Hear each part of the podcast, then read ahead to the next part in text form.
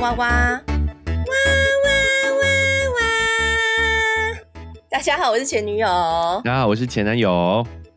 哇，在今天的一开始呢，我们要来介绍干爹啊，不是干爹啦，干爹啦。哎呦，最近很火辣哦。哎，没有，我没有用干，是干。好，为什么要干呢？因为要爱情要火热，就是干柴烈火。好，如果你这个房间很潮湿的话，哈，或者你的衣橱、你的浴室，然后你的鞋柜很潮湿的话，你就没有办法有干柴烈火了。因为像台湾真的是非常非常对，台湾太潮湿闷热。因为像前一阵子不是下雨下一个多礼拜，我每天都觉得我的人都要发霉了，何况是我买的衣服、鞋子、包包也。都要发霉了，所以这是一个很麻烦的事情。而且有些像你换季的时候，你会收纳衣服嘛？结果你换季，哎，换了季节拿出来之后，发现全部都是霉味，然后你又全部都要重新再洗一次，这是不是很麻烦？对呀，对，而且我。我像我是住信义区的，然后信义区其实有点靠山，所以其实像我们家也是，通常我只要放那个大型大台除湿机只要启动，我一个下午回家，我这除湿机就是水就是完全满起来了。真的，所以除湿机在台湾的气候，对，绝对是必要的。可是我觉得大台除湿机有个问题是，像我们都放在客厅、放在房间嘛，我没有办法把这一台大台除湿机，它还要连接电线，还要插电，我塞不进我的小仓库，我塞不进我的衣橱，也不可能放在浴室，因为我浴室其实也。不太有那个插座，因为怕会有那个走火的危机，对不对？对对对。所以我今天要跟大家介绍这个干爹呢，其实我觉得非常适合台湾的气候。跟我，如果你是会有收纳习惯的，然后你很怕你的皮衣、你的真皮包、你的皮鞋会烂掉，它发霉，所以这一台小台的山水小绿能除湿器就非常非常适合你。哦，对，而且像你以前是不是也都会用？我们学生时代啊，都会用那种呃包装型的那一种，就是要要换。补充包的那一种除湿器，哎，在外面租房子的时候，或者是住那个宿舍的时候，哎，都会买那个小小盒装的那种花花叉纸、克擦领那种，克擦领，嗯，对。然后那个你用起来觉得怎么样？其实是蛮方便的啦，但是呢，有的时候哈，你要一直汰换它，就觉得蛮不环保的。好，然后再是有些盒子里面会有很多水，对不对？哦啊！你要在清理它的时候呢，有移动的时候又会不容易洒出来，就很麻烦。对，还要拿去倒马桶，然后倒完以后你还要再买补充包。其实那个都是一直在花钱，就是用不停的花钱，这样还要去超市搬回家，那个也很重，对不对？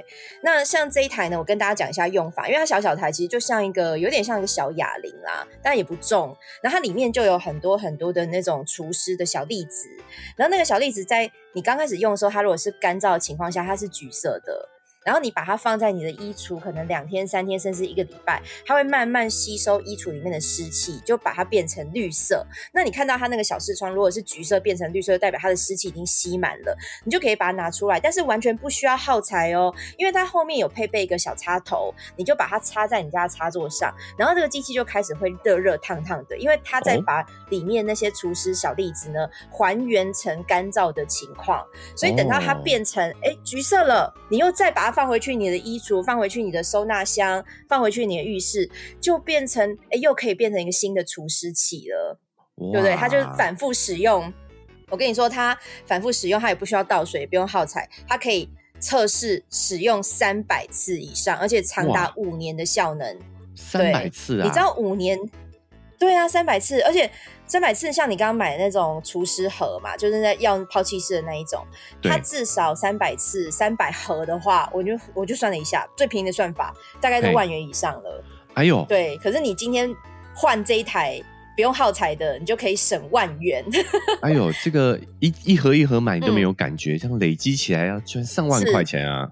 对呀，而且你看有丢到丢掉多少垃圾，你创造了多少塑胶垃圾，所以很可怕的。这个真的是最重要的一部分。没错，我们前段时间呢跟厂商谈了一个蛮优惠的价格哈，所以请大家去看一下节目介绍栏的网址。那一台是一台的价格，如果你买越多台，买两台、买八台、买十台的话，越多台的话，其实价格会更便宜哦。所以是一个很优惠的组合，所以也可以算一下。你家里有多少空间需要？你有收纳箱吗？你有小仓库吗？你有鞋柜吗？你有那个浴室吗？大概两平左右的空间呢，放一台就够了。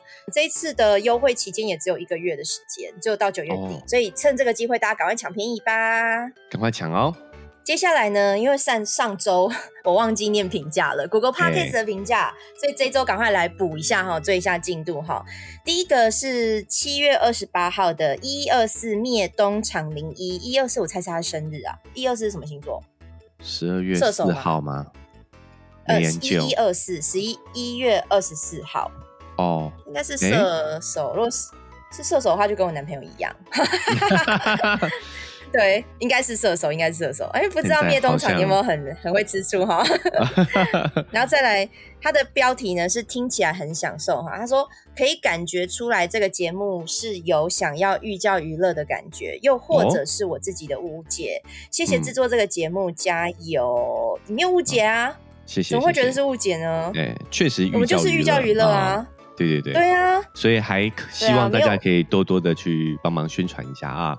寓教于乐的好节目，对啦，对。而且为什么说我们节目是寓教于乐的呢？因为你看 G G K 爸爸原创故事绘本，他也很常在听我们节目，但他是做给幼儿听的那种，对，就是像讲故事的频道。然后还有像地球妈妈、外星孩子的地球日记，好，这个节目他也在他的线动，在 IG 线动也分享我们的节目的内容。哎呦，因为他说虽然我们是大人听的节目，但是。他觉得我们对于呃性教育的重要是一直一直在推广的啊，对，在宣导，所以我们真的算寓教于乐。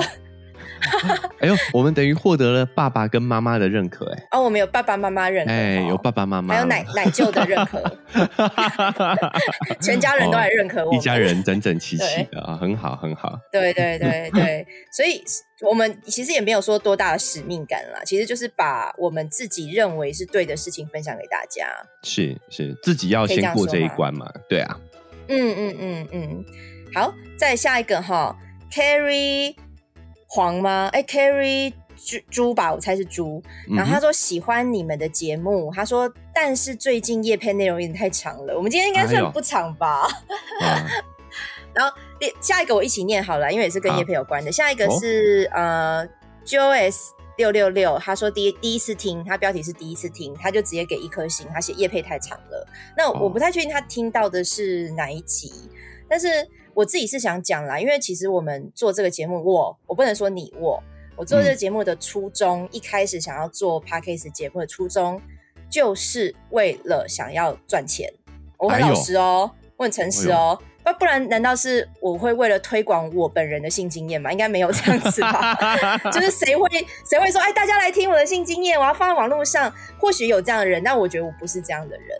我我一开始不当不会是这种想法，就希望大家了解我的心经，也不可能嘛。那当然做这个节目，我必须说它算是我的副业，就是我的斜杠人生的副业。所以它是兴趣吗？或许也是。它有给我成就感吗？当然也有。但是我觉得，毕竟这是一个工作，对我来讲是一个工作，我当然会希望有我所要得到的报酬。嗯，就是如果这个节目现在很多人喜欢，然后大家跟我们互动也都很热烈，但是这将近快一年，我们现在已经十个多月了嘛，没有任何的业配，有可能我就不会继续做啦。我我是这样的心态，因为我就会把我的时间成本都会计算进去，那我也可以去去做的工作，或者可以去接其他的其他的呃 case，对不对？所以对我来讲，当然业配是很重要的一件事情。那叶配的长跟短呢？其实当然取决于我们怎么讲这个叶配。或许有一些节目他们的叶配是厂商给他稿子，他念出来，那那个稿子可能只有三十秒，可能只有一分钟。但是他有没有用过这个商品？可能没有，或者他可能只是照着厂商给他的稿子完整念出来，念完就结束了。但是我们目前的叶配是我们跟我跟前男友都有使用过产品，就像那个刚刚介绍的那个。呃，山水的小绿能除湿器，前男友有用到产品嘛？那我自己也有，跟我原本就在用类似的东西了，我已经用很长一段时间了。所以，我们分享的都是我们在使用经验上的感觉，而且我们叶配也没有任何的稿子，所以讲的东西当然不可能呃没有赘词，或是没有太多的情绪，我们就会分享的比较多，那个也是很正常的情况，因为我们没有稿子可以照着念。所以难免会有一些罪词，那些有的没的，对不对？对对对。对，所以你说叶配太长了，呃，我是觉得我们的叶配算比较长，比起别的节目可能比较长，但是我们的节目内容更长，就是哎，对对啊，而且没有缩水嘛，对不对？嗯，没有没有说出来还越来越长啊。就是比如说我们十分钟的夜配，我节目有一个半小时，你可以听另外一个一小时二十分钟。然后你们的手指我也没有办法控制，这是真真的。你要跳过那一段，你要划过，我们其实都不知道，对不对？嗯，我们也没办法阻止你。对啊，嗯，是。那前男友，你对于夜配太长这件事情的感想是？呃，我觉得做这个节目，其实我没有像前女那么的功利导向嘛。其实这也没有对错，所以我说是我，是我，嗯。所以说，包括叶配，其实也有很多方式，也没有对错哦。只是我们习惯喜欢用这样的一个方式去呈现。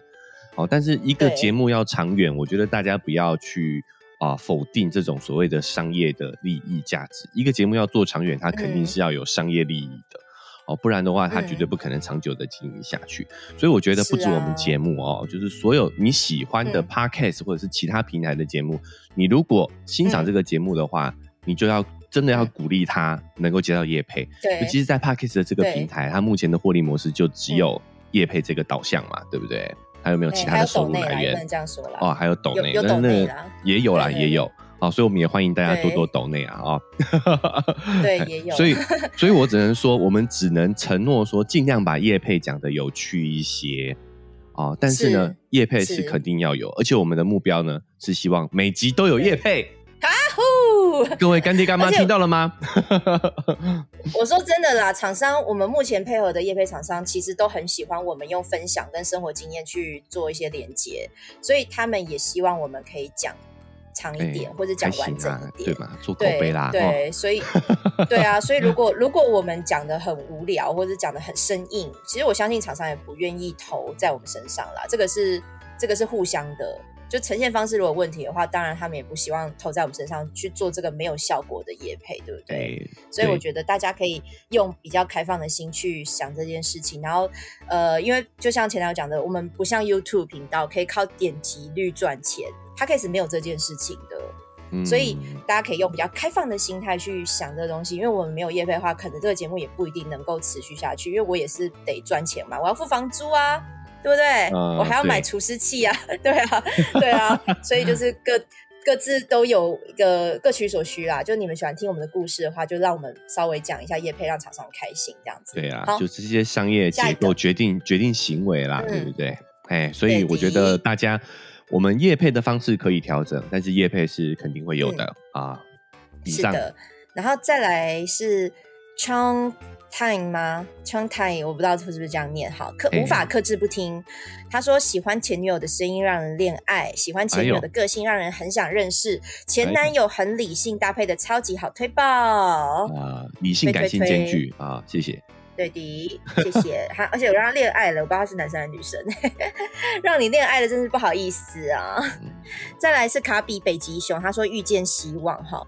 一开始我以为交八个女朋友算很多，听到前男友交十五个，前女算不出来后，觉得自己还有很大的发挥空间。我继续努力，你们也继续加油。所以他要去。狂交女朋友吗？不需要在这个速度上努力啦，对不对？说不定你八个就找到找到真爱了啊！我们是你知道跌跌撞撞才有这么多经验的，对吧？哎，真的，因为我觉得有一些粉丝也会来一句私讯，我说他觉得很羡慕我有那么多经验，因为他可能比如说第一个还是第二个就结婚了。就已经步步入婚姻，然后就开始呃，只跟某同一个病伴侣嘛，不管是做爱还是谈恋爱，就是只有一个伴侣了。然后我就跟他讲说，可是你会有另外一种幸运，是你很快就遇到对的人，对不对？像我们就跌跌撞撞，但是他他他如果对啊，他现在也没有不开心啊，他只是觉得好像没有那么丰富的人生经验，可是就代表你很快就遇到对的人。我们这个是伤疤呀。对不对？我们这个代表 身上坑坑巴巴啊，对不对？对啊，那其实你还是想要有很很多丰富的人生经验，或者比如说你还是想去猫叉缆车，你还是想要去哪里，就是很特别的玩具，你还是可以跟你的伴侣去重复做，哎，不是重复啦，就是可以去过很丰富的体验看看，哎，对不对？对啊，对啊，所以人是谁其实并不重要，我觉得重要是大家还还是可以。开发自己的潜能，可以去尝试很多新的数不要有数字的迷思啦，哦，哎，这个数字大或小，其实不正不代不能够代表你的人生过得丰不丰富。可是我是不知道，因为他是说他交八个女朋友，所以我不确定他是不是男生。好，现在因为现在就是不确定了嘛。哎，但是我觉得如果他是男生的话，你你觉得是不是男生比较在意这件事？就是他想要很多很多的人数，或是很多的经验。嗯，我觉得换个角度说，就是在这一方面，男生好像会受到比较多正面的评价。百人斩、千人斩，对不对？我们都觉得对男生来说，风流倜傥啊，这个阅人无数是一个正面的词汇。那这个词汇用在女生身上，就变得是比较负面了。没错。哎，但我觉得现在社会风气也不一样了啦。我觉得大家都可以以自己的经历为傲啦，然后不要做一些让自己会后悔的事情就好了。嗯，就是人数多少都没有关系，这每个经验都是值得回味的就可以了。重视自己的感受啦，而不要去执着于这些数字。嗯，对。那我们先念到这个好不好？因为它是七月三十一号，下一次我们从八月开始。哦，终于要迈入八月了。嗯，Daddy，那我们来看一下新闻哈。我觉得这里有很多新闻很值得讨论诶。哎，真的非常多。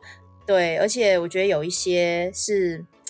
讲的时候，可能我们也要注意要怎么讲，因为哦，蛮禁忌的，既禁忌又觉得令人生气。那我先来讲，呃，漫画家那个好不好？好啊，漫画家那个，你你有我有传给你看，对不对？对对对，你记得吗？就是有一对漫画家夫妻，嗯啊，他们自曝含。男婴下体，我觉得我讲出这五个字，我都觉得很痛苦，超可怕。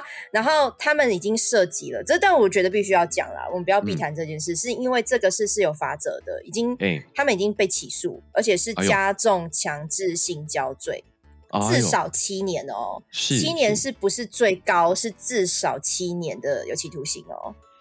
好，所以这个是公诉罪，对不对？这个应该是他没有，哎，我我不太确定，哎，反正就是检察官，因为有有一些网友已经很生气到他没有截图向警方报案告发，OK，对，对，告发了，所以士林地检署呢，就是对对对，起心好了，起因对吧？起心嘞，起因啦，起心动念是不好的。然后我来讲一下它的起因，就是有一对漫画家，好，他们是夫妻，然后他们本来就会常在他们的脸书上面分享，就是老婆跟老公的育儿日常，所以画家应该是老婆啦，对。然后今年六月，他就 PO 了一个系列的防疫在家带小孩的图文，哎，所以六月到现在其实有一点距离了，两个月了，有点时间。然后说其对，有一点时间了。然后其中一段呢，居然是她跟老公猜拳。啊，输的人要含住男婴的下体。我想一下，他们就是其实最近他们可能就是刚生宝宝嘛，然后他们就说：“哇，宝宝真的好可爱哟！”其实是对自己小孩是非常非常多的关爱那样，然后可爱到连他的小鸡鸡都很可爱。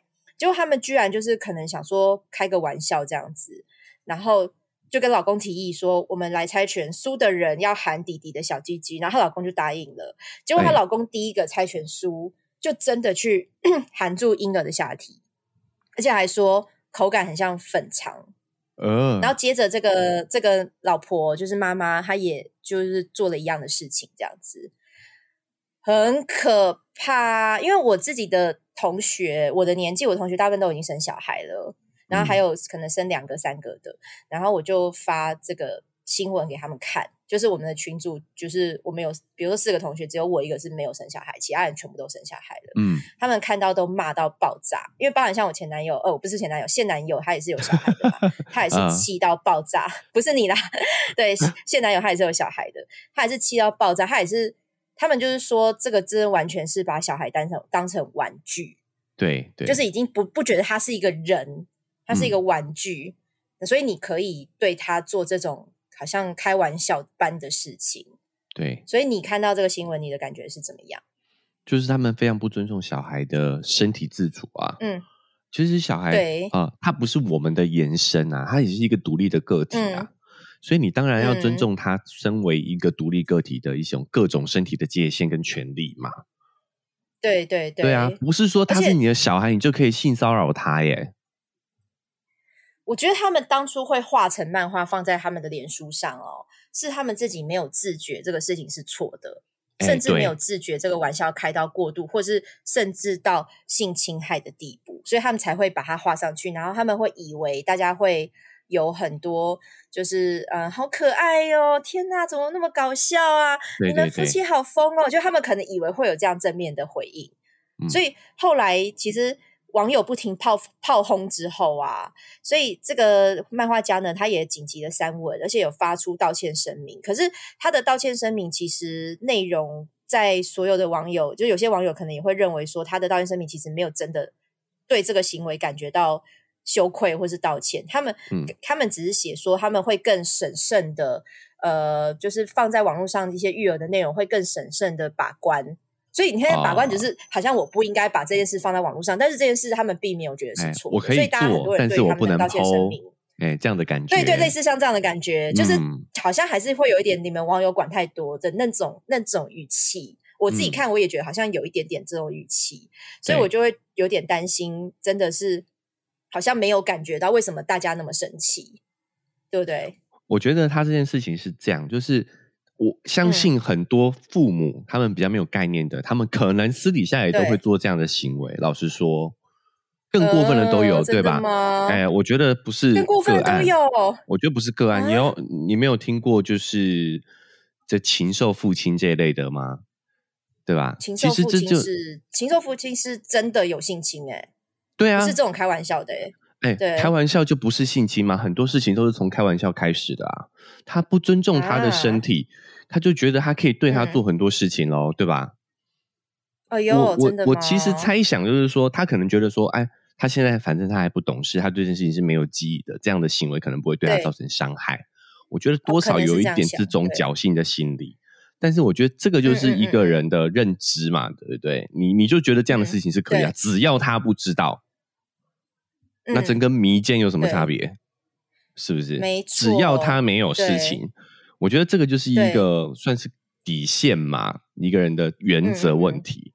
哦，那所以我觉得他他他觉得他自己做错事，就是把这件事情公布出来。他觉得很人很多人也都会这样子做。但我觉得其实这个新闻，我是不想要去管他们是怎么样去认知的啦。但我觉得也是一个让大家引以为戒的，算是一个。宣导的好时机吧，就是我们要其实也要尊重小孩的个体的身体的尊这个自主权，就算他没有意识，我们也不能对他做这些事情，对不对？嗯嗯嗯，因为我觉得小孩子的管教方式哈，有一些以前有些名人或是艺人抛在网络上哈，确实会有一些我要说正义魔人嘛，或者一些其他妈妈他们不认同他的管教方式，会是会去上网去。去骂，或是去挑衅，或者去责怪对方。就我好像曾经看过，忘记是谁了。就是他可能因为收玩具，小孩子没有主动收玩具，或者怎么样，就让小孩子啊又胜，好像是又胜。就是他就这个小孩不认真收玩具，他就把小孩的玩具直接在他面前弄坏。就是说你不你不收的话，这个玩具会坏掉。就是有点算是惩罚，用他喜欢的玩具去惩罚他，然后也是有很多很多的家长就会去说你这个行为不对，就是让让这个小孩的心理怎么样怎么样。可是我觉得像幼胜这个情况，我我没有觉得一定是对或是错，因为这个就算管教方式，嗯，就是我我自己是感觉他可能只是想要警惕小孩，说你没有好好的收玩具，这个玩具就是有可能会被爸爸踩到，或是有可能怎么样，它就会坏掉，所以这是一个警惕。对你，你看到像这样的新闻，你会有觉得，呃，就是我觉得有些网友可能也会太过度的代入感了啦。他可能也会觉得，我就不会这样对小孩，所以你也不行，就有点这种感觉。呃，一般来说啦，我觉得如果你是从讨论的角度去提出建议，你的语气是用讨论的角度，我觉得是可以的。育儿这件事情，其实专家也不敢说他们百分之百正确，因为每个小孩都是不一样的一个个体，每个人环境也不同，所以我觉得这事是可以讨论的。但我个人会更倾向跟身边人讨论。我希望可以从这些新闻事件当中去萃取出一些自己可以用的经验，就是见贤思齐，见不贤内自省嘛。你没有就必要去批判别人啊。就像我讲，我常说课题分离，就是这是他们家族的功课，我们其实不用去过度延伸。好，所以如果站在讨论的角度，我觉得这都是 OK 的。但是批判，我觉得真的是大可不必啦。每个人每家家有本难念的经嘛，哦，你也不能拿你们家家家的状况去这个干涉别人。但是这一次这个新闻事件，这个漫画家这个新闻，我觉得又不一样了。嗯，他们这个就是已经违法了，对吧？嗯，违法了，所以我们身为一个公民就应该要有举报的义务啦。老实说，对你说对了，我刚刚认真看一下，他举报是打一个一一三的那个性防治专线哦，所以他他直接是有人打了一一三专线，所以所以如果你有遇到。比较就是性侵害会不好的事情，你也可以打这个一一三，大家可以记住一一三这个数字。然后呢，他们今天犯的罪，我也是大概跟大家讲一下，提醒一下哈。如果你有类似的行为，你要注意了，因为他犯的是加重强制性交罪嘛，所以依法起诉，已经起诉喽。最新的最轻的刑最轻的最轻的刑期是七年以上的有期徒刑。然后另外检察官也在起诉了另外一个罪。另外一个罪是叫做制造儿童性交电子讯号罪，就是他们把这个过程，这个过程放到对放到放到脸书上，画成漫画放到脸书上，所以也犯了这个罪。那这个罪呢，一并起诉，面临的是一年以上七年以下的有期徒刑，而且得并科罚金是一千要一百万的新台币。哦，所以其实都蛮重的，只要跟儿童比都蛮重的，只要触及到这一块，嗯。可是其实说很重，也没有真的非常，因为像美国或者是大陆，像之前我们讲无差无差反，对，五千的新闻，像对吴某凡，他这个其实都是十年以上的罪哦，因为台湾算重，但是也没有造真的美国可能是更重。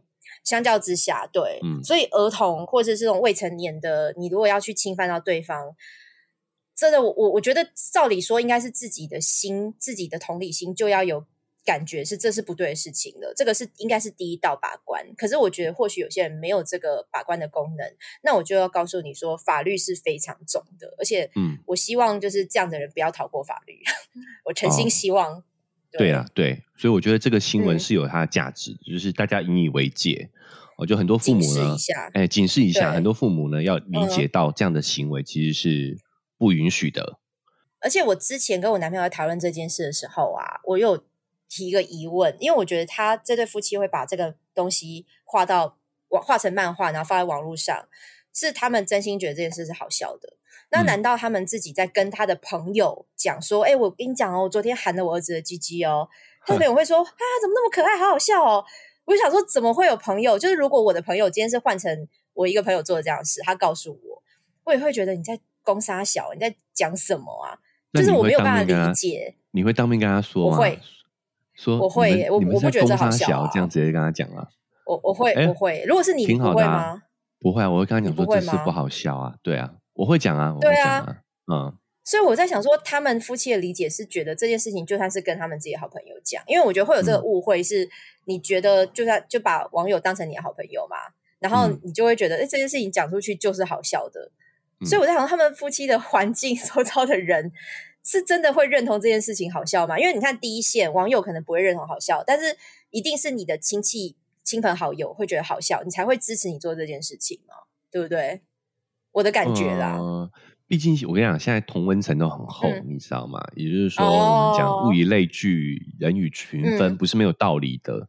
你跟我男朋友讲的一模一样哦，真的，真的，有志一同，他也是说物以类聚。对，表哥你在听吗？不要这样，不要挑战这件事，很可怕。OK，好好好好。然后呢？然后呢？哦。我讲你，你也是这样想，类以群分，物以类聚，物以类聚。哎，对，所以，所以我觉得有时候他们在这个同温层里头，或许还真的觉得自己是真的，哎哎，真的没有错，这样子，真的没有错，是不是？嘿，好吧，反正希望大家个警惕。这件事情浮上台面是好事啦。那包括说我们这次也学到了一一三这件事嘛，对不对？我就想到啊，其实我们看到别人在管教小孩，或者是有一些这种事情的时候，我们其实不太。不太好意思出手去制止，有没有？就觉得至少门前雪。但是这个时候呢，我们如果觉得不好意思自己去制止的话，这些公权力就是它发挥作用的时候啦。我还记得我有一次晚上路过一个算是平房吧，然后我就听到里面传来小孩的哭声跟女人的哭喊声，然后跟一个男人很激烈的吼叫声。我在想，哎，这个听起来很像家暴事件发生。好，那我也只是看了一下里面的人影在这样晃动，蛮蛮激烈的。嗯，然后我当下我就打了幺幺零报警。哎，我就跟他说：“哎，我在，我我觉得这个是我能做到的啊，因为我确实有的时候我们不太方便介入嘛，我们也不知道什么情况。啊，这就是第三方公权力存在的意义啊。我就打电话叫警察，跟他讲说，哎，我这边听到好像有一些家暴事件发生，哦，就是请你来看你，请你看你能不能来关注一下。我就跟他讲了那个地址，当下的那个地址的门牌，哦，然后但我就走掉了啦。老实说，嗯，好，然后那个时候我跟我朋友讲这件事情的时候，他就有跟我讲说，其实这个时候我应该打一一三。哦，哎，他说因为讲这个一一三，对，就是今天讲这个一一三。他说警察因为有的时候他们毕竟是区呃那个区域的管理人嘛，所以有的时候他们会有一点息事宁人的态度。好，我我我讲的这个没有没有笔录很麻烦什么的。哎，我不会没有那么批判，就是因为他们就是这个管区的勤务人员嘛，对，所以他们太这些管区里面的这些住住呃，就是人，他们太熟悉了，有时候反而会有一些人情压力。所以他意思是说，你打一一三会有专门处理这种家庭纠纷的公务人员、第三方的单位会来处理这件事情，他们可能会得到比较公正的处理。你打一一零去的是辖区警员嘛？那他们会有人情压力，而且有可能我不确定，如果这一户人家很常被。收到这个一零的通报，每次去都是这个警察，那个警察也觉得，反正老婆就会说没事没事，他就会觉得算了，不去也没关系。就我我不确定啦，但是你讲这个，你朋友讲这个蛮有道理，蛮蛮有道理的，对吧？对啊，就警察可能劝诫一下，然后就就这样了。他们觉得啊，没听到，然后因为会蛮常碰到这样这个人的啦，对不对？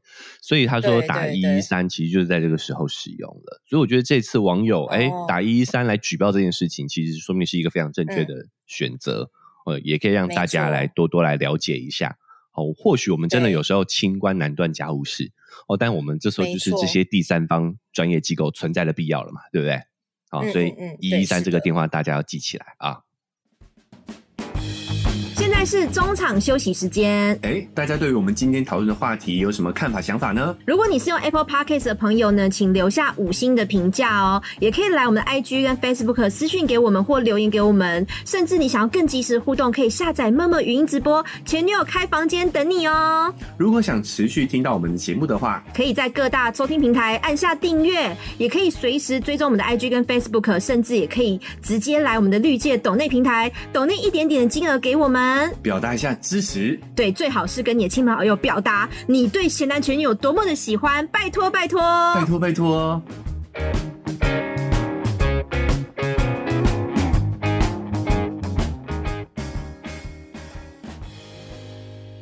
是的，好，接下来这个新闻呢，也是很多老司机很关切的哈，就是 OnlyFans 呢，它。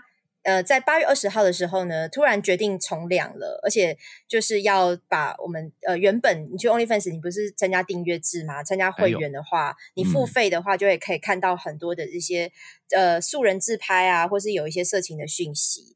那因为呢，它是股东的呃抗议，所以他们就为了满足股东，所以一度就是有去分享说，我们呃这个色情内容要做禁止了，色情内容要禁止了。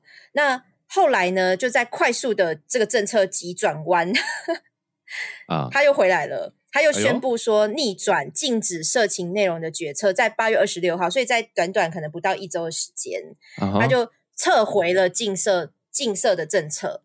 哦，对，所以呃，所以很多的创作者呢，可能就因为哦，终于撤回了，因为他们可能也是遭受到很多创作者的抗议啦。嗯，因为我想很多人，甚至台湾，我觉得算少数，国外应该更多。他们已经把这个东西做做成是我的正职工作了，就是我在上面的分享跟跟呃我的创作是我的收入来源了。那你失去了这件事情，其实我原本的那些创作的那些会员的资料，或者是我原本已经在上面放了这么多这么多的色情的内容，我全部都要关闭。我觉得那个对可能已经在。使用这个平台的创作者是一个蛮大的震撼弹，所以后来他又急转弯，又回到 就是他可以就是呃暂停这个内容调整的计划，战胜了资本这样子。哎，你这个标题上的很好哎，老司机战胜了资本。对，所以你觉得嗯嗯，因为其实当时候他们说要停停止这个色情内容的时候呢，那时候就很多人会提出像那个 Tumble。其实我不知道这个这个平台，哎，T U M B 在国外比较红啦，也算是一个类似论坛这样的地方。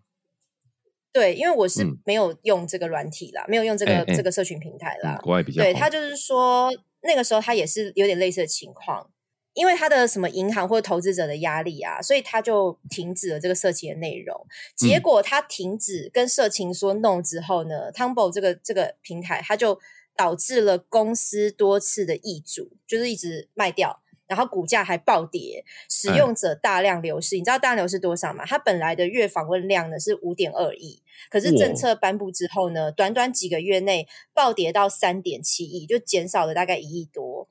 所以本来很多色情使用者就是已经就是换走了换平台了。嗯嗯，对，所以所以其实色情就是一个很大的商机，对不对？这就是人性如此嘛。我觉得应该是要开放的态度，我们用啊管制，也不是说管制，就是我们用这个叫做审视的角度去看这件事情嘛。就是你让它合法了之后，你才有办法去管理它呀，不然它就只会在地下去流窜而已。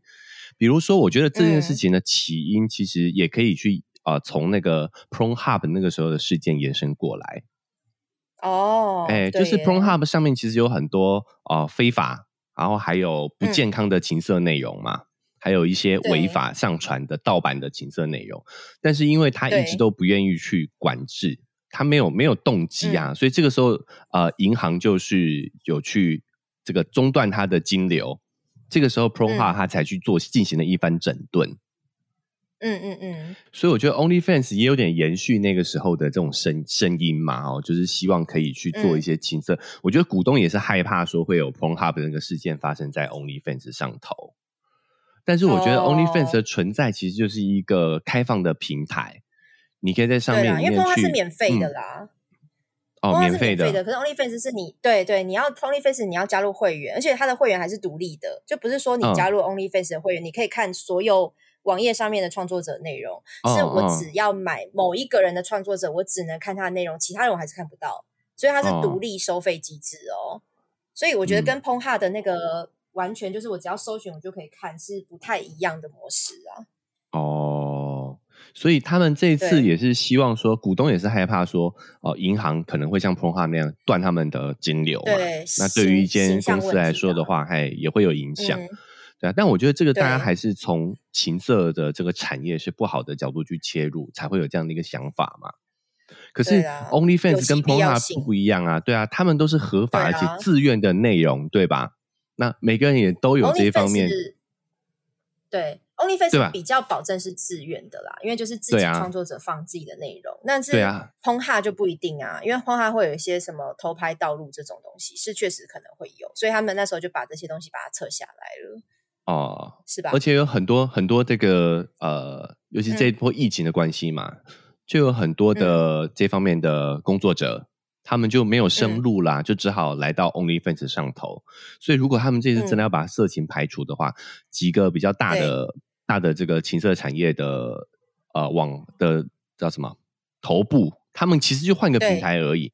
但是到很多他们等于是一些呃比较这个。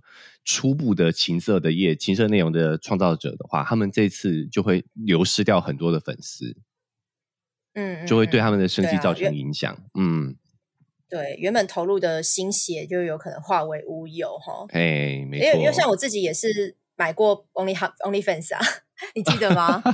就是我被一个大大呃武器很大的吸引了，我就买，我知道，就买发现就还好。对，还好我有取消成功哎！我后来有发现，就是我后来在研究，对对，因为我那时候因为它有些都英文界面，我就想说到底有没有取消成功啊？取消订阅，就后来是确定是有，我还有研究我的信用卡账单，所以它的机制我觉得还算可以啦。我讲一下为什么 OnlyFans 在台湾市场其实也也蛮投注蛮多的，因为它在二零一八年起，它就是有针对台湾的市场有大举的招兵买马，然后甚至提供。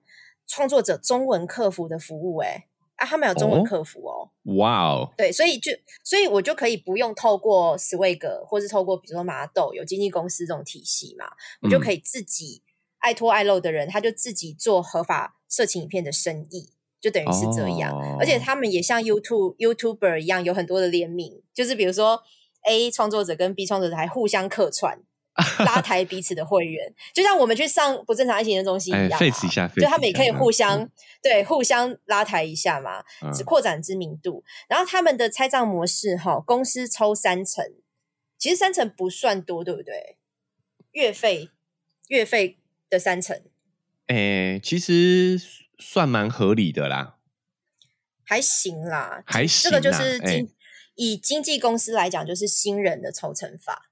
就是差不多，一般艺人新人抽成法也是差三七，对，红一点的话就大概二八，啊，非常不需要靠近经纪人，就像助理的话就是大概一九，或者他的收入金额很高的话就大概一九，哦，原来对，所以三成算还 OK 啦，三成算还 OK，然后月费的用户最低的收费标准只要五美金，哎，为什么那时候为什么我付了五百多块啊？五美金才多块美金吗？呃，没有五美金，那可能是可能是创作者会开，就是他最低的门槛其实是哦，可以设定，然后他要收多少，他可能在另外定。对对对对对，所以所以很多人就觉得，哎，这个是可以用的，就是普通的尺度，我就放在 Instagram 去收收集会员嘛，收集粉丝。但是如果你要看大尺度的话，我就放在 OnlyFans，哦，对不对？这样还蛮不错的哈。哎呦，不错，蛮成熟的商业模式嘞哦。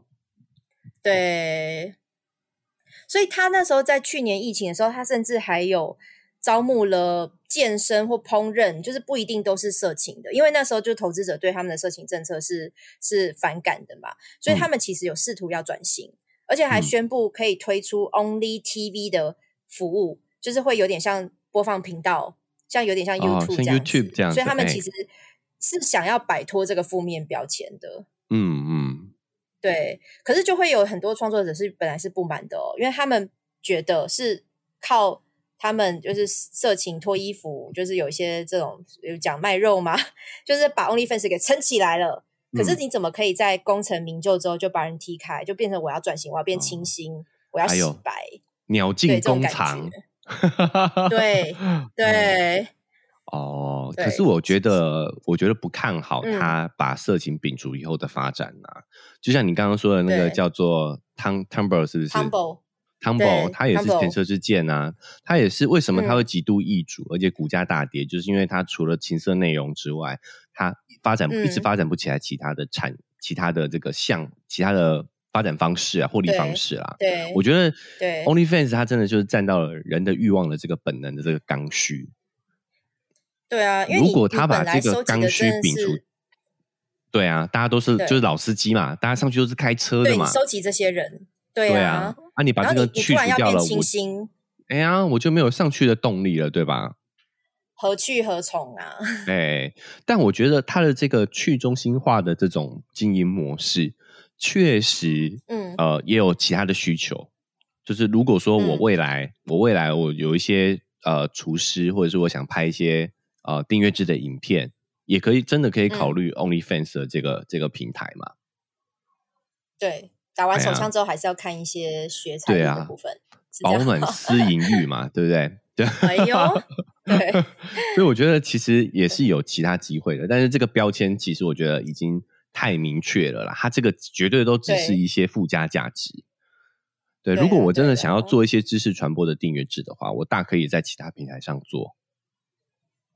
可是，如果他们流量够大，就是他们用色情这一块撑撑撑撑到一个很大的气球，他们流量够大的话，那有没有可能，我就里面做运动、健身、烹饪，我只要在这个这么大的流量里面有占到，比如说呃百分之一，我就够我的资源支持了。有没有可能也是有人去在这一块这么大的流量里面去锁住那个一小部分，他就可以够他的营运了？是不是也可以朝这个方向去做啊？因为我觉得人们对于品牌标签的意识是很大的，就已经有太多商业上的案例嘛。就是你原本是做什么的，但你想用这个品牌去做不同类别的，其实是很难的。大家就认定你，我这个品牌我就是做这个，所以我觉得 OnlyFans 已经跟这些成人产业已经有一点点贴上标签，画上等号了。对，但我觉得如果他想用这个模式做其他的话，他得另另创一个品牌，他可以另外做一个。嗯，另外一个平台来做这件事情，然后两边互相导流嘛。对，对不对？比如说我在瓜瓜吉他们频道有讲到这个新闻，不是瓜吉他们频道讲到这个新闻，然后彩英就分享说有一个类似讲宗教的也是这样收费订阅制，然后他们就说这个应该叫 Holy Holy Fans。我觉得这非常贴切，所以他们也可以创很多 fans 啊，cooking fans，或者什么什么 gym fans，就是我要健身嘛，或者什么 workout fans，就是有各各式各样的 fans，对啊，对啊，就是我觉得他可以甚至他们可以把，哎，入口网页变成我有很多 fans。然后你要点 Only Fans 就点 Only Fans，你要点 Cooking Fans 就 Cooking Fans，Holy Fans 就 Holy Fans，其实也可以啊。对啊，其实就像呃，我刚才想到一个例子，比如说像车子嘛，我们都知道说，比如像 Toyota，它的高阶品牌就是 l e n s u s 嘛。是的。哎，他们是同宗的嘛，对不对？那你上上面就是 Infinity 嘛，其实这是一个呃同一个体系，但是做不同不同呃就是分层的一个概念。区隔。就哎。区隔对做品牌区隔，所以他们其实另外可以做一个相同的平台，然后来做不同的。就像你刚刚讲的啊，就是不管你是 Holy Fans 还是 Cooking Fans，我觉得都不错啊。对不对？对啊，哎，我们是不是应该先去把这个域域域名申请一下？先把它站站起来，站起来，对，站起来。但是至少它急转弯，我觉得是还不错啦。就是原本那些创作者应该安了一颗心，吃下一颗定心丸了。对，就是还好，他们他们花费的那些辛苦血泪都没有白费掉。哎，老司机们应该也都松了一口气。是的，对，是的。好，再下一个哈，我觉得我没有要帮这个人叶配。我先说哦，就是我没有要帮这个叶配，但是我个人又觉得这是一个创举，在台湾啦，或许国外有，对对对，就是伯恩的美尻飞机杯哦，你有看到这个？对，有有有，就是第一第一次看到他们的，因为国外日本本来就有美尻飞机杯，就是做成呃可能二次元的或是女优的屁股。然后就是有肛门肛肛交杯这样子，肛门杯有听说，但是但是我好像没有看过男生对男生做自己的肛门杯，我就直接叫肛门杯好了。对，所以所以这个是缘起，是有一次伯恩在有一个呃那个活动上，就是有他这个真的就是就是就是刚爹耶啊，刚爹，感谢刚爹，对，感谢刚爹。对她就是一个女粉丝站起来，然后说她想要伯恩的飞机杯，然后呃，伯恩就说：“真的吗？你真的想要吗？”然后就现场很多人就开始鼓噪嘛，就欢呼这样子。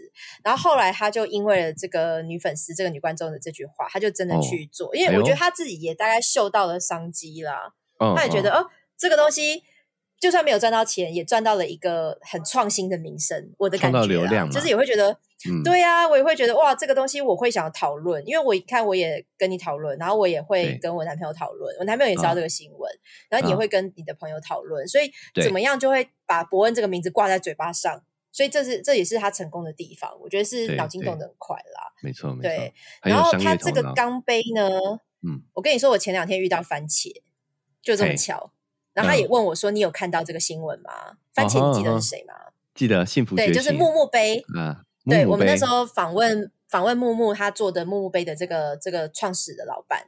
对，然后他就是那个时候，他也算台湾第一个打造了一比一真人飞机杯，就是有去木木有去做一些呃内视镜，然后或是一些那种呃检查断层扫描之类的，对不对？算是台湾女优的第一人这样子。对，嗯，对。因为我那时候看到伯恩这个新闻的时候，我也是有一点想说，哎，这个他有没有去跟番茄跟幸福觉醒有关系嘛？因为模式有点像，然后刚好又好巧不巧就是遇到他，然后他就说他跟这个伯恩杯是没有关系的，可是他也是觉得模式真的很像。可是我看伯恩他也是做内视镜，可是他好像没有做断层扫描，然后内视镜他也是在他的 YouTube 的的频道，就是他的影片有放出来，就是内视镜有看到他就是粉红色的那个。肛门的内内层啊，因当然也是要先先做，对，看到他的就看得到那些，不是看到肛门黏膜。对对对，肛肠肛门它外面也要翻膜啊，也是要翻建膜啊。外面外面是建膜，里面也是有。他不可能在他 YouTube 频道上面放他的肛门吧？应该是没有啦，只有看到里面。内视镜、深视镜就是看到直肠，不是看到肛门呐。就是就是很多的那个肉色小点点啊，或是一些那种黏膜的那种感觉啊。肉色小点点那是息肉啦，是不是啦？它反正本身就有一些肠子只有皱，不是息肉褶啦，没有没有一点点的啦，那是阴道。可是我觉得我看我不是啦，我怎么觉得看起来好像有一点有一些小颗粒感啊？不是息肉吧？肠没有颗粒啊，肠只有绒毛跟。皱褶这样子，那就是那就是绒毛，那就是绒毛，绒毛 绒毛。还有我不知道它是什么，反正就是那样。你们你们有兴趣自己去看啊，可以自己去看。反正就就是他就做了这个这个他的肛门杯，然后就会我们就很多讨论。你觉得这个肛门杯谁会有兴趣想买？我觉得粉丝应该会买来做纪念吧。啊，对，如果你不会用，但是他买着。对，有一个偶像做了一个身体的一部分的话，我觉得这个偶这个应该是大众啦。那也有一直传闻说，伯恩是这个同志族群蛮喜欢的一位这个艺人嘛，对不对？所以有可能会有这样子，哎，然后长得也蛮俊俏的，身材也不错，所以我觉得应该也有一些同志族群会喜欢吧，会去买来收藏或使用。我的我的猜想啦，因为他针对这个这个飞机杯、肛门杯嘛，他拍的照片也是走比较有扮女装啊，有比较柔。柔美的那种 感觉，娇滴滴的感觉啊，所以他可能我这样，我觉得像你讲的，可能某一个族群就是他的粉丝，然后再来就是同志朋友。可是也我也有自己的朋友提出这样的疑问，他说：呃，同事朋友，比如说如果是不分的，那就是另外一个族群；如果是一号跟零号的话，那你会用使用肛门杯的人就是一号吗？对。可是他们觉得一号不会喜欢直男。我我觉得我不确定这个可能要同志朋友来回答我。他们觉得一号的同志应该会不会喜欢直男？因为想要把直男掰弯的是零号的。回答你这个问题的是是同志吗？不是同志朋友吗？不是同志，只是他们觉得看听不懂这个逻辑，对猜想。所以我我不知道这个呃一号零号他们对于直男的想法是不一样的吗？嗯。这个可能要要问一下同志朋友了，真的同志。而且我觉得其实，我觉得每个人的概念可 能想法可能都不同啦。但是以我的角度来看，我觉得这只是伯恩他真的很懂这些所谓的制造话题的这一些一些方法、一些套路啦。其实大部分他绝对不是希望透过这个这个钢爹，这个钢爹，这个肛门杯，这个肛门杯来 获利啦。他想要他需要得到的其实就是关注跟这些话题。没错，对啊，对它的销量主要族群也不是针对，诶，它的设产品设计就不是针对主要族群嘛，应该这么说。对对对，它有些文案我觉得很有趣，很值得就是给他嘉奖一下，它的。包装包装盒上面有宣称说童真的后庭，因为它没有被刚过嘛，它的意思就是童真的后庭，对，第一次的后庭哎，对，初次童真，对，然后它里面因为它的那个呃泽泽的那个木质的网页啊，里面还有就是说不仔细想的话，其实很舒服，就是你 如果你是直男，然后你不要当做它是肛门哈，你忘记它是肛门，你还是一个在使用飞机杯的感觉，对不对？我想请问一下哈，他是怎么知道舒服的？也就是说，有使用过吗？你是说他自己用他自己的肛门吗？对啊，不然他怎么？你是说他舒服？肛自己？如果今天 是我做了一个，就是你的自己，如果我是前女杯，我没有，我没有这些，我没有这些器具哦，我不知道怎么用。如果可是你，你想你好了，你想你，你做了你自己的肛门。然后你会用自己的鸡鸡去插自己的肛门吗？如果你有这个机会的话，靠呗，会耶，当然会啊，当然会很好奇啊，你刚自己耶，会想要知道自己的肛门是什么样子啊？你会你会刚的时候，你会想到这是你的肛门吗？你会想到吗？会啊，当然会啊，怎么会不想？那你不会有一点点的小罪恶感或羞耻感吧？会吗？呃，所以我说他这个真的就只是一个话题啦。你知道，你你要越是叫人家不要细想，人就是一定会去想。这个心理学上很有名，叫白熊实验嘛，就是叫一个人不要想白熊，他一定会想到白熊。所以这件事情就是不可能发生的。就是每个人买了这个回来，你在刚他的时候，一定会想到是伯恩的屁眼。哎呀，对啊，妙，好妙哦。对啊，但是所以我好奇是他讲这个行销话术的时候，代表说这个行销人员。或者是伯恩本人有用过这个杯子吗 Maybe Maybe 有用过，对，因为好奇是谁写的，哎，我会好奇啦，必须承认，他是一个创始者，就是要做这个东西的发想人，那他要亲身去试验这个产品的触感感觉如何，一定要用过啊，对啊，他当然要用过，他才会，他才可以。比如说，甚至他可能觉得哪边不舒服，哪边卡卡的，他还要退货，所以应该是他要去做亲身的测试才对啊。对啊，而且我觉得他这个就苏木木杯点，你知道是什么吗？嗯，木木杯那个时候为了要强调自己真的是一比一真实真人打造的，哦，他还有请男优来测试，对不对？对，所以我这边要喊话伯恩一下了，你要验证一下，真的是你的肛门一比一创造的，麻烦你请个第三方公证单位来刚一下。对不对？对，你要找一个第三方来刚一下，哎，哇，刚起来这个感觉一样呢，哈，哎，这才能够证明你真的是一比一嘛？有没有道理？前男友，你这一段要剪成预告，喊话伯恩是吗？对不对？你要你要向你要向你的前辈木木木木看齐呀！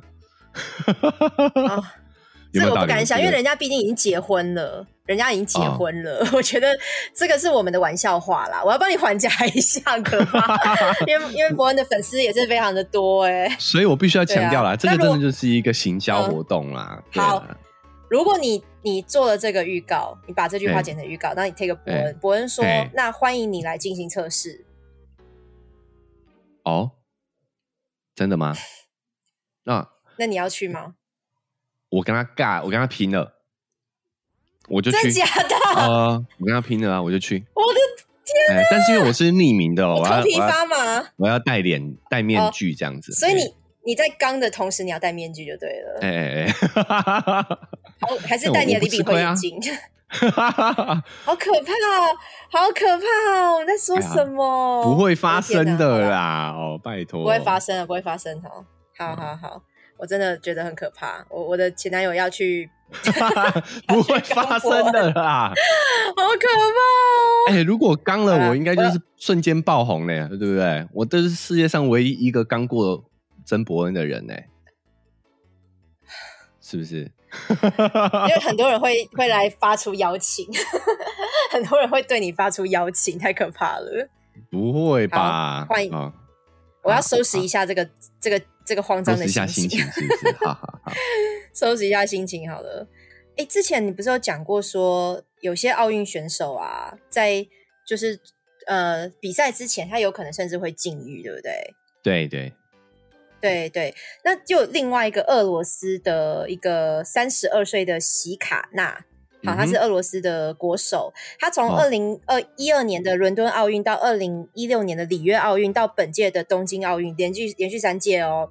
都是参加女子团体的水上芭蕾的项目，全部都包走金牌。我觉得国外的人讲话真的是非常的直爽，因为他那个时候就是接受了媒体的访问，就说胜利的秘诀就是听从医师建议来做爱，听从医师建议来做爱，这是什么做爱方式？这这这对他来讲是训练方式哦，训练方式哦，对，因为他有一个医生。对他，他有医生跟团队的这个顾问嘛，就等于是这种国呃国手国家队的顾问。这个医生叫做丹尼斯，他说丹尼斯说，如果想在比赛中拥有爆发力的话，做爱是一个不错的方法。所以奇爱西卡纳就是这个国手，他也表示说，当情绪情愫被吹起来的时候，他其实是对女性的睾丸激素，哎，女性原来有睾丸激素哦，还有肌肉都是有益处的。女性也有，哎，我是我也是看这个新闻才知道，我没有睾丸，但是我有睾丸激素，哎，睾固酮有啊。这个睾丸激素是干嘛的？比较低而已的。对对对，它这个睾丸睾丸激素，哦，它跟它会对于运动表现、肌肉生合成是有关系的。嗯，哦，对对对对对，所以他说睾丸激素通常是被认为跟运动愤怒还有侵略性是有关系的。嗯哼，对，所以。所以，如果你是一个比较容易愤怒的人，比较有侵略性的人，你的睾丸激素是比较高的吗？是这样吗？有有研究是这么显示，攻击性会比较强。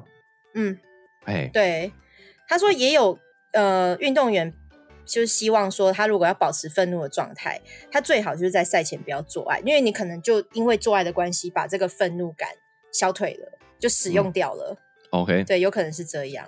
对，可是这个奇卡纳呢，反而是反而是呃会做爱，但是不要达到高潮。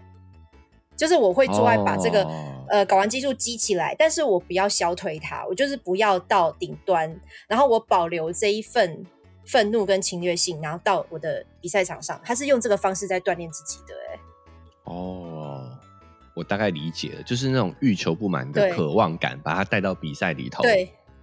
对对，所以这个运动员呢，他本来的发言就还蛮麻辣的，因为他曾经有讨论过巨乳跟水上运动的关系。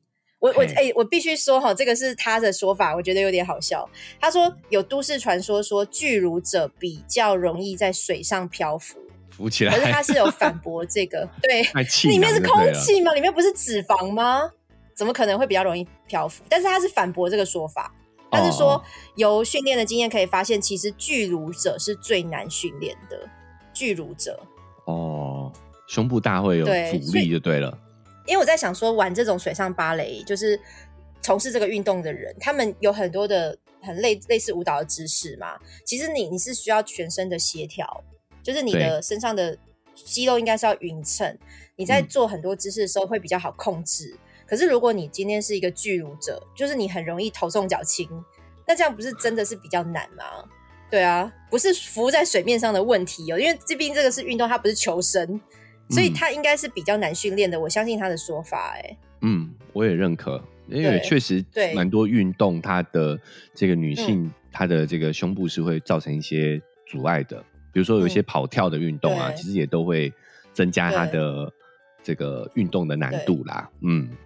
嗯，对。那巨乳者有没有比较容易在水上漂浮？你觉得有可能吗？是气囊吗？安全气囊吗？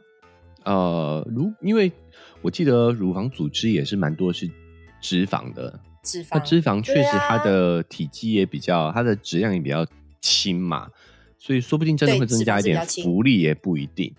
可是你要想，可是水上不是轻重啊，是气、空气或是什么才会有浮力啊？哦，没有，那是比重。哎，你真的，你物理都没有学好呢。那个是比重的，比重的问题啦。空气会浮也是因为它的它的那个密度啦，哦，密度比较低嘛。嗯，对啊，那脂肪也是密度相对来说比肌肉还要低，所以确实会增加浮力吧。但是你要知道，水上运动它不是只要浮在那里而已。对。对啊，他还要做一些动作啊。那因为他的呃身体如果凹比较凹凸的话，其实在水里的阻力也会比较大一点啊，所以也会阻碍他去做出一些动作来啊。所以增加浮力没有用啊。所以，所以巨乳不要说运动哦，他如果真的遇到了海上的一些呃船难，他是有可能因为巨乳关系可以漂浮起来吧？你觉得？你觉得这个照你这样讲，不是是可以的吗？有有，我觉得是会比较有，但是毕竟它还是有重量嘛，所以那个微乎其微。你说是海上漂靠巨乳，这个非常不合理啊！有差异，而差异没有到那么大啦。哦，大家要有点尝尝试逻辑，好不好？哎，我搜寻巨乳漂浮这个关键词在 Google 上，就有一个新闻是。有一个巨乳女女星，三十三岁的日本女星叫小象美奈子。